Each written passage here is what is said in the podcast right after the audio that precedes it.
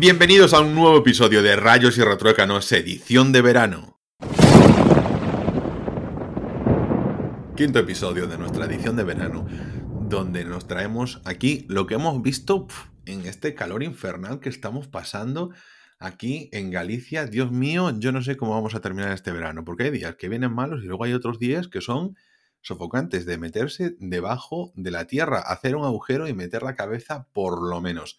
Así que vamos a comentaros así unas cuantas peliculillas que ya hemos visto y a ver si nos da para recomendároslos o decimos eh, por aquí no paséis, o sea, haceos un favor en vuestra vida. ¿Y quién va a empezar esta edición sino mi compañera, mi partner in crime, Ana Laje? ¿Qué tal? ¿Cómo estás? ¿Cómo va ese calor? Bueno, pues ahora nos está dando un poco de tregua, la verdad. Estamos más a gusto, menos mal, porque vamos, qué desastre. Y es que el calor lo, ya sabes que lo llevo muy mal, me pasa como a ti. Bueno, eh, empiezo yo entonces a hablar, Ángel, ¿te parece? Hombre, pues sí. Bueno, pues eh, yo voy a hablaros eh, de un documental Ahora mismo en la plataforma de Disney está eh, pues como una sección de todo eh, documentales de tiburones. Claro, es que este año ha salido la película típica de tiburones veraniega, que es la de Tiburón Blanco, pero ha tenido unas críticas tan sumamente malas que me está dando un poco pereza verla. Ya sabéis que yo soy súper fan de, las pelis de tiburones y que en verano suelo ir al cine siempre. Pero ya os digo, este año con, esta película es como que he tenido un poco de buff. Y mm, al final, pues nada, el otro día, eh, andando por haciendo un poco de zapping o viendo la plataforma de Disney, me encontré con eso de que había pues una especie de semana del tiburón, ¿no? Y había un montón de documentales. Y bueno, había muchos que ya había visto, pero vi uno que acaba de salir hace poco que me llamó la atención por la portada, porque era una chica muy guapa de, de portada y salía, pues se, veía que era de hace años, ¿no? Foto, o sea, era como la imagen de hace años, como de los años 60 o así, o 70. Y, y me llamó la atención y dije yo, va, venga, lo voy a poner sin saber absolutamente nada. Bueno, pues he descubierto, bueno, lo que he descubierto es que os voy a leer la sinopsis de, de la, del documental. El documental se llama Jugando con tiburones.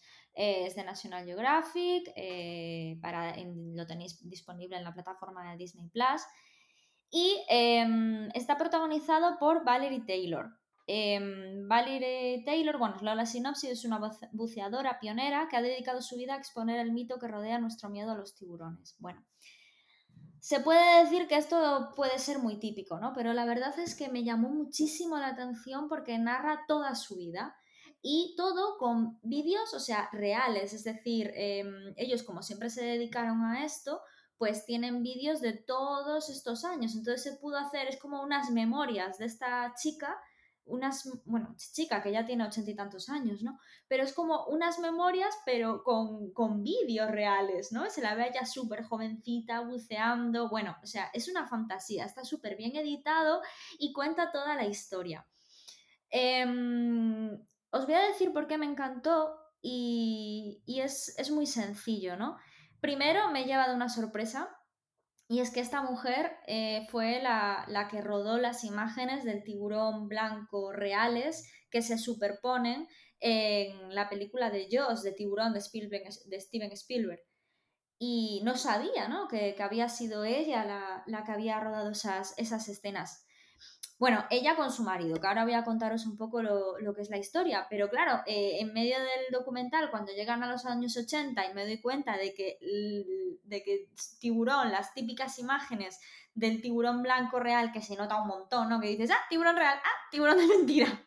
que eso jugaba yo con mi hermano cuando era pequeña, pues es esta mujer la que los rodó junto con su marido. Entonces, em, voy a comentaros un poco de lo que trata la historia y, también de la reflexión que he sacado con todo esto, ¿no? Em, Valerie Taylor era una, bueno, es una mujer australiana pues que ella em, era como la pionera, o sea, era la que estaba de primero en, pesca submarina en, la sección femenina de su país, ¿no? Y eh, el que estaba eh, en, la, sección masculina como el pescador de pesca submarina eh, más talentoso y en primero los rankings era Ron Taylor que al final es el que sería su marido. Entonces, em, se ven imágenes, Dios, es que se ve una imagen que es una barbaridad, porque claro, se ven imágenes de ellos eh, buceando y pescando a pulmón, porque claro, la pesca submarina solo se puede hacer a pulmón, para los que no estén, para los que no lo sepan, no se puede hacer pesca con bombona, ¿no? Entonces, claro, ellos nadaban muy bien y pescaban muy bien. Y hay una de las escenas que se ve un tiburón sarda. En, España se suele llamar sarda, pero es un tipo de tiburón toro. No es el tiburón toro que causa muertes, ni, ni es el que también puede estar en agua dulce, que fue que entran en los ríos y tal. Ese no, que es muy grande y muy peligroso. Es un tiburón que sí que es grande, pero es completamente inofensivo. Entonces, en esos años que el océano estaba lleno de peces y lleno de tiburones, años 50, 60, 70, que no es lo de ahora, ¿no? Que ahora mismo la mayoría de las, especies de los tiburones y de muchísimas especies de animales están en peligro de extinción por culpa de, de la humanidad, ¿no? En aquella época aquello era un paraíso. Y entonces se la ve a ella bajando, por cierto, la mujer espectacular, delgada, rubia, ojos azules, o sea, espectacular. Y con unos ovarios, la tía, increíbles, ¿no? Y se la ve bajando y de repente con el arpón eh, tira hacia abajo y tira un arpón y mata a un tiburón sarda gigante. Entonces, claro, te quedas flipando porque es horrible esa escena, ¿no? Y claro, la escena es real, o sea, la grabaron real y, es verdad, no es un montaje. Y es terrorífico, ¿no? Entonces, automáticamente, eh, de repente, eh, el documental empieza a cambiar, ¿no? El, el, como el enfoque. Entonces aparece ella de mayor en la actualidad explicando que fue el primer y el único tiburón que mató en su vida, porque en ese momento cuando subió al tiburón y la gente vitoreaba y decía bien, tal cual, se dio cuenta de la barbaridad que estaba fomentando, de la barbaridad que estaban haciendo con, con, todo lo que había en el mar, que estaban, que estaban acabando con todo y que eso no tenía sentido, porque aparte es un tiburón esto se supo después, pero es un tiburón que tiene unos dientes enormes y es muy grande. Es el tiburón que hay en el acuario de Coruña, por ejemplo. Es muy típico de los acuarios porque es muy manso. Y son muy grandes, impresionan mucho, pero es como un San Bernardo. Todo lo que tiene de grande o un mastín, lo tiene de tranquilote. Y, claro, eso se descubrió después. Y claro, ella decía, es que, ¿qué barbaridad estamos haciendo? ¿Por qué estamos matando a estos bichos? Y entonces eh, su marido, el que, el que luego fue su marido, tuvo un ataque muy grande. De, él estaba haciendo pesca y, y un tiburón blanco le atacó y bueno, casi, casi murió, ¿no? Y entonces, eh, después de salir del hospital, hicieron como una hicieron como se fue con un grupo de gente a hacer eh, pues una captura de tiburones blancos como un poco venganza, ¿no? la gente estaba muy en plan a matar, a matar y a matar. Y entonces eh, cogieron un barco y mataron cinco tiburones blancos.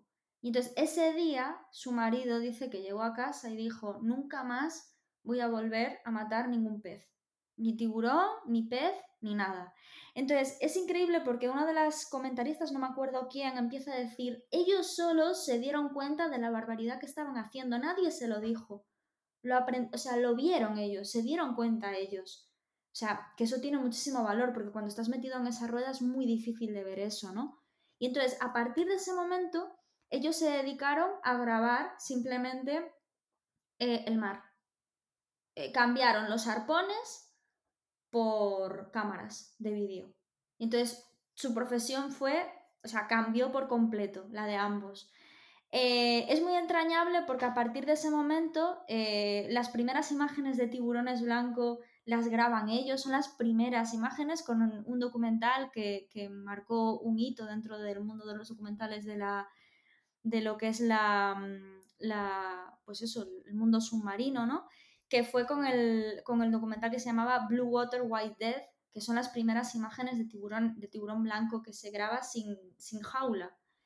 Y entonces ahí es cuando eh, ellos se, se comprometen a, a, demostrar que los, anima, que los tiburones no son asesinos, que simplemente son animales como puede ser una serpiente, como puede ser un león, pero se empieza a quitar aquel rollo que tenía el tiburón de que había que matar, porque es que mataban ya te digo, toneladas de, bichos, ¿no?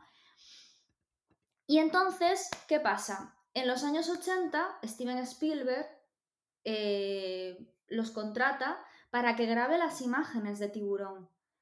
Y entonces en ese momento ellos deciden, pues lo ven como algo bueno, dicen, ah, pues es una película sobre un tiburón y tal. Ellos ya os digo que estaban muy comprometidos con el tema de, de, quitar ese rollo de que los tiburones son asesinos, ¿no? Y, de compromiso con la protección del medio ambiente submarino y de, de la fauna, la flora y, y todo, ¿no? Y entonces ellos graban las imágenes, hay un accidente durante el rodaje con uno de los tiburones que finalmente no pasó, o sea, no pasó nada, eh, eh, menos mal que no pasó nada, no se hizo daño el animal, ni tampoco la persona que estaba allí, ni nada. Y esas escenas son las que salen realmente en la película, o sea, son reales, no es ficción. esa escena en la que se ve todo el, tiburón atascado y no sé qué, y luego el otro huyendo, esos son reales. Y, quedó ahí y, bueno, fue casualidad, al final se metió en el guion, porque claro, eh, tener una imagen así real es, algo milagroso, ¿no? Es algo de la casualidad. Me parece, la verdad, bastante, bueno, eh, eh, curioso, ¿no? ¿Qué pasa? Que una vez hacen la película, que tienen un éxito tremendo, que les pagan muy bien, que todo el rollo, ellos pensaron, cuando hacían la promoción de la película, ellos siempre defendían al, tiburón, siempre intentaron utilizar eso como una especie de escaparate para, para, demostrar a la gente que simplemente son animales con el mismo derecho que nosotros. Y les pasó todo lo contrario, aunque una vez hicieron la película, la gente le cogió más miedo y más odio a ese animal. La gente no, o sea, ellos no entendían cómo podía ser que una película que se sabe que es ficción, la gente se lo llevara tan en serio. Entonces dicen que ella decía que se arrepentía muchísimo de haber grabado esa película porque consiguieron todo lo contrario a lo que ellos pretendían.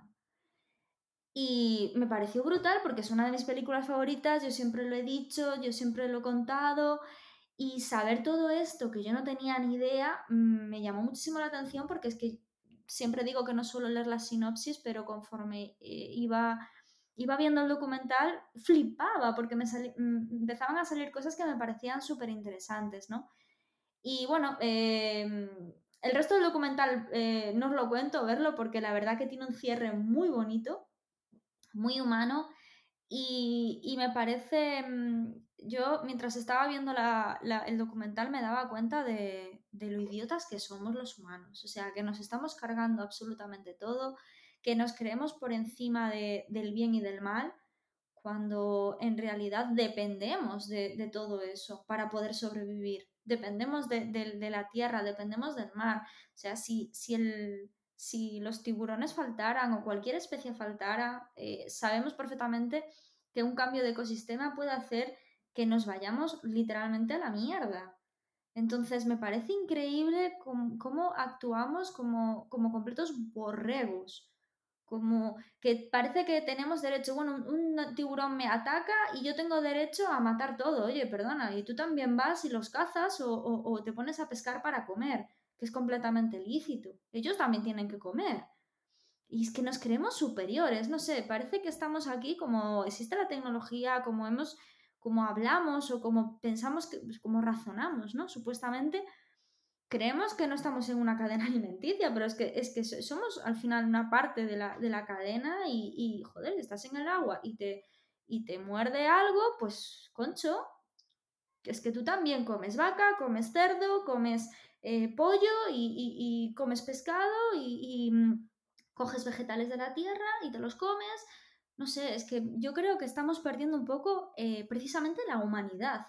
O sea, lo que realmente nos hace humanos y los que nos tiene más cercanos a la tierra, a la naturaleza, todo eso, mm, como que estamos perdiendo eso, o sea, estamos perdiendo la relación con la tierra. Mm, y simplemente pongo un ejemplo. Em, siempre hablamos tú y yo, Ángel, del tema del perro, ¿no? Que yo cuando dejo al perro por ahí, bueno, digo yo, bueno, pues si le pica una víbora, pues le picó.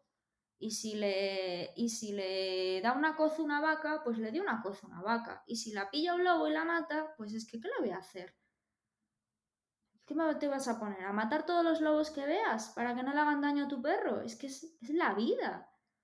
concho, es la vida. O sea, lo la desgracia es un desgraciado que te asesina, pero eso es la vida. Entonces, no sé, yo creo que estamos, de verdad, eh, viendo este documental me he dado cuenta de que estamos perdiendo muchísimo la, relación con, con la naturaleza y, estamos un poco fuera de la realidad y con los pies, o sea, que no tenemos los pies en el suelo, ¿sabes? Y me hizo ser muy consciente de eso y sobre todo me gustó cómo la historia va contando, ya digo, a través de vídeos reales, cómo ellos empezaron de una manera y cambiaron completamente su pensamiento a través de la experiencia, ¿no? Que nadie les tuvo que decir eso está mal, que ellos mismos fueron, fueron viéndolo y, no sé, me pareció muy interesante, sobre todo por la reflexión que os acabo de decir ahora. Es de lo más, de lo que más me ha impactado en los últimos años, la verdad, a nivel, a nivel humano y relacionado con la protección de la naturaleza. Me pareció que, que tenemos un poquito que bajarnos de, del guindo en el que estamos subidos y darnos cuenta que somos uno más, que, que, no somos ni más ni mejores, o sea, que somos uno más. Y después de este discurso increíble, no sé qué opinas Ángel, porque ya sé que tú no eres muy amigo de este tipo de documentales, creo yo. No, no soy amigo en general de los documentales, no de este tipo. Es que a mí normalmente los documentales es una narrativa que me cuesta mucho entrar. Entonces, sabes que no, no veo mucho por ahí. Si me lo cuentas en película, seguro que la veo mucho antes que si me lo cuentas en documental, que me cuesta muchísimo más ponerme con ellos. Te puedo decir que es que está, eh, está muy modo película, ¿eh? O sea, todos los vídeos, la edición, todo está... Mm, puedes, o sea, lo pasas, no parece un documental, de verdad. Realmente han hecho un trabajo espléndido. Tiene una votación de, de, de 7,3, también solamente tiene 40 votos, o sea que... Pero bueno, que tiene unas críticas tanto de usuarios como de la crítica internacional y... A ver, el documental es de nicho. Es de nicho, es normal que tenga menos votos, es lógico. sí pero que tiene muy buenas críticas, ha tenido premios y realmente yo lo que destaco es que habrá cosas, claro, ellos han cometido muchísimos errores, diréis, qué desgraciada o qué desgraciado, pero joder, es lo que siempre hablamos, ¿no? Que la vida, el tema es darte cuenta de las cosas y mejorar, ¿no? no equivocarse nos vamos a equivocar todos. Pero que te deja muy... A mí me dejó tocado, tocada y... Ah, tengo que decir un comentario, es verdad, se me olvidaba. Hay un tema que habla este, este documental que no lo habla directamente, pero, pero que se ve, ¿no? Cuando se hablaba de que se hizo famosa, cuando su fama llegó cuando rodaron las primeras imágenes del tiburón con este documental que os decía antes, eh, en el que salían ya sin jaula y sin protección, con, con imágenes de los tiburones. Eh, una de las cosas que dice una persona que habla en, un momento en el documental es que, claro, es que eh, tiburones sin jaula, sin protección y una mujer tan hermosa como Valerie Taylor, el documental tenía éxito asegurado. Yo, mira, me hirvió la sangre escuchando eso. Me hirvió la sangre, digo yo, vamos a ver, una tía que lleva en el agua toda la vida porque ella se hizo pescadora para, alimentar a su familia. Se hizo, eh, era pescadora a, pulmón de, mm, submarinista porque ella cogió esa profesión porque se le daba bien nadar y tenía que traer dinero a casa. Una tía que lleva trabajando toda la vida, que es guapa, sí, pero que se metía en el agua y que le echaba sus cojones, que fue ella la que, eh, la que empezó a darse cuenta de que, de que los tiburones no eran los asesinos que decían, que le echó las narices de salir de la jaula y de grabar las imágenes, de difundir y de, y de mm, demostrar y de intentar un poco eh, enseñar a la gente que, esos animales no eran asesinos y que realmente eh, simplemente eh, eran animales con, con sus necesidades como nosotros, que se ponía delante de ellos, que grababa imágenes. Y ella lo decía, era mi profesión, grabar el mar. Y que cojan y te digan con lo bella que era, éxito asegurado. Vete a la mierda. Es que vete a la mierda. Porque el marido de ella tampoco era feo y no dicen ese comentario. Es que me de verdad, ¿eh? Me sentí y, y, y estuvo hasta es que Dios mío, estuvo sumergiéndose en el agua y, todo hasta los ochenta y tantos años. O sea, es una tía que nadie le ha regalado nada por ser guapa, ¿eh? Pero que sigamos con esas cosas, de verdad, me parece eh, increíble. Y también destaco que Jope, que se haya hecho un documental con, de protagonista una, una, mujer así, que aparte estamos hablando de que una mujer que destacó en los años 60 y 50 y 70, con lo que, que lo difícil que era en ese momento y que a pesar de ser guapa, era la que le echaba más ovarios, ella y su marido. Y luego otra cosa que hablan de la relación de ella con su marido, no tuvieron hijos porque no querían. Ella dice, es que yo quería estar en el mar, yo no quería criar hijos, yo quería tener mi vida profesional, yo era feliz con mi vida profesional. Y mi marido lo entendió y quería lo mismo que yo. Y que eran uña y carne, o sea, una pareja preciosa y perfecta fue lo que demostraron, sin necesidad de la tradición, ¿no? De los hijos, no sé qué, no sé cuánto, no, se notaba que fue una mujer muy feliz. Entonces, que todo lo, lo, lo destrocen, una historia así la destrocen con el típico comentario machista, es que, de verdad, ¿eh?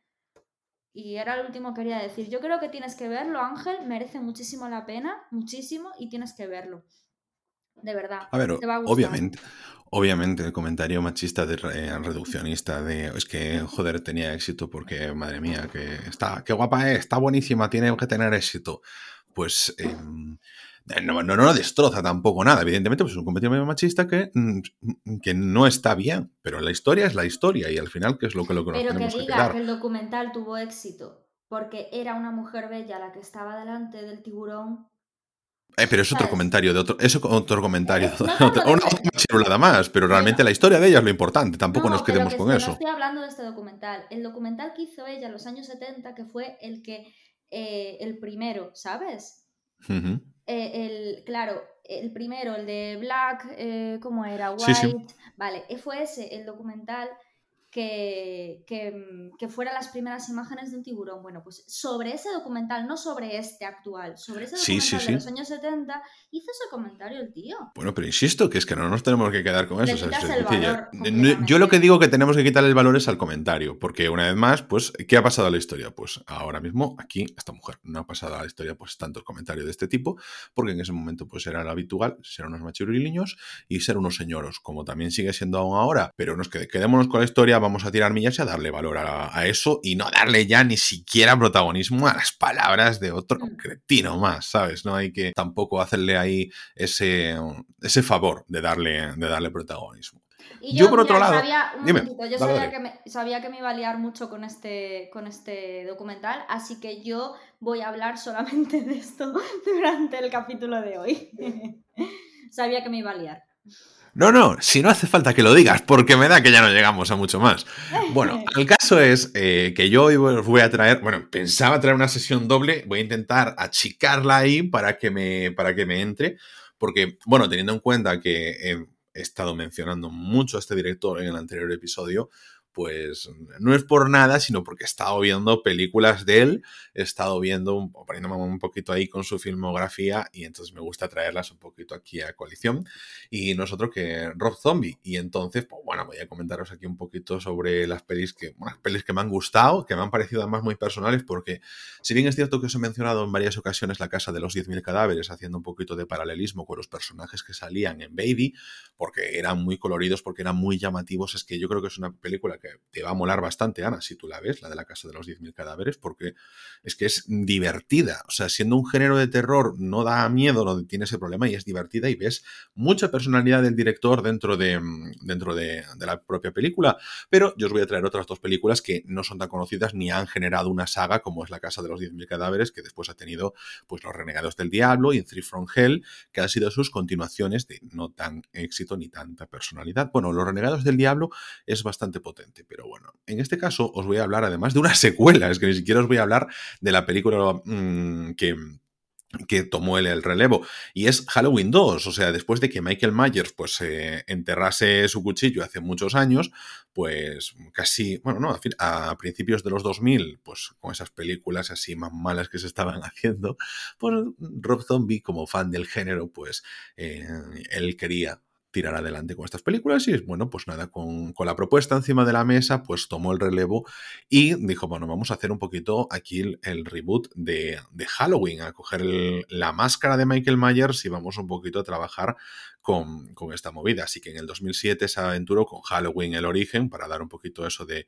de contexto a cómo había mm, ocurrido, o sea, lo que había ocurrido con Michael Myers, con este protagonista, y, y, luego le hizo una continuación dos años después en Halloween 2, H2, que no confundir con otra de Halloween que se llama parecido, que en este caso tiene además dos versiones. Tiene una versión normal, que está en filming, por cierto, y luego tenéis una versión que podréis encontrar por ahí, si no, mandadme un DM por Twitter a arrobar rretruécano si yo os ayudo a conseguirla, que es Uncensored, que está muy guapa. Es que la película ahí se deleita en decir, mira, la gente que viene ya sabe a lo que va, ya ha visto la 1, sabe que yo soy Rob Zombie y yo no me corto con nada.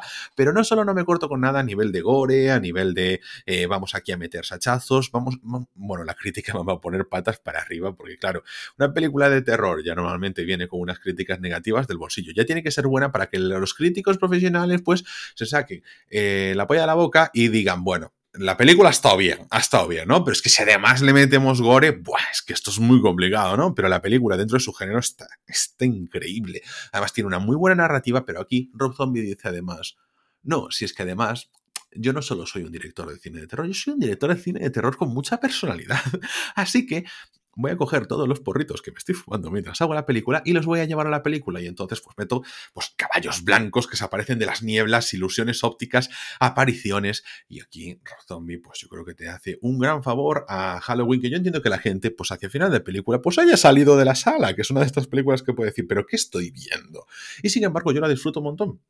Así como Bliss os decía, oye, no es una película para ver con el teléfono, porque no es la típica película de terror, no es el típico slasher adolescente donde se van matando a la gente, pues que, por supuesto que lo tiene, porque si no, yo no la disfrutaría tanto, porque a mí no hay nada que me guste más que ver morir adolescentes repelentes. Es que eso es un, como un buen placer, porque tú muchas veces has pasado por situaciones incómodas en la vida donde te gustaría hacer eso, coger un machete y ra, ra, ra, ra, y hacerles ahí pues unas cuantas letritas en el cuerpo a la gente, o hacerles una corbata colombiana, rajarles la garganta y sacarle la lengua hacia afuera ¿no? Todos hemos tenido esas sensaciones en la vida, esos sentimientos. Quien diga que no, pues miente, o simplemente es que tiene otras formas de asesinar diferentes. Pues poner la cabeza contra un bordillo y darle un pisotón en la nuca, alguna cosa de esas, ¿no? Pero cuando tú ves estas películas es como que te liberas, alguien lo hace por ti, a gente que es incluso más repelente o menos, o igual de repelente que la que conoces en tu vida.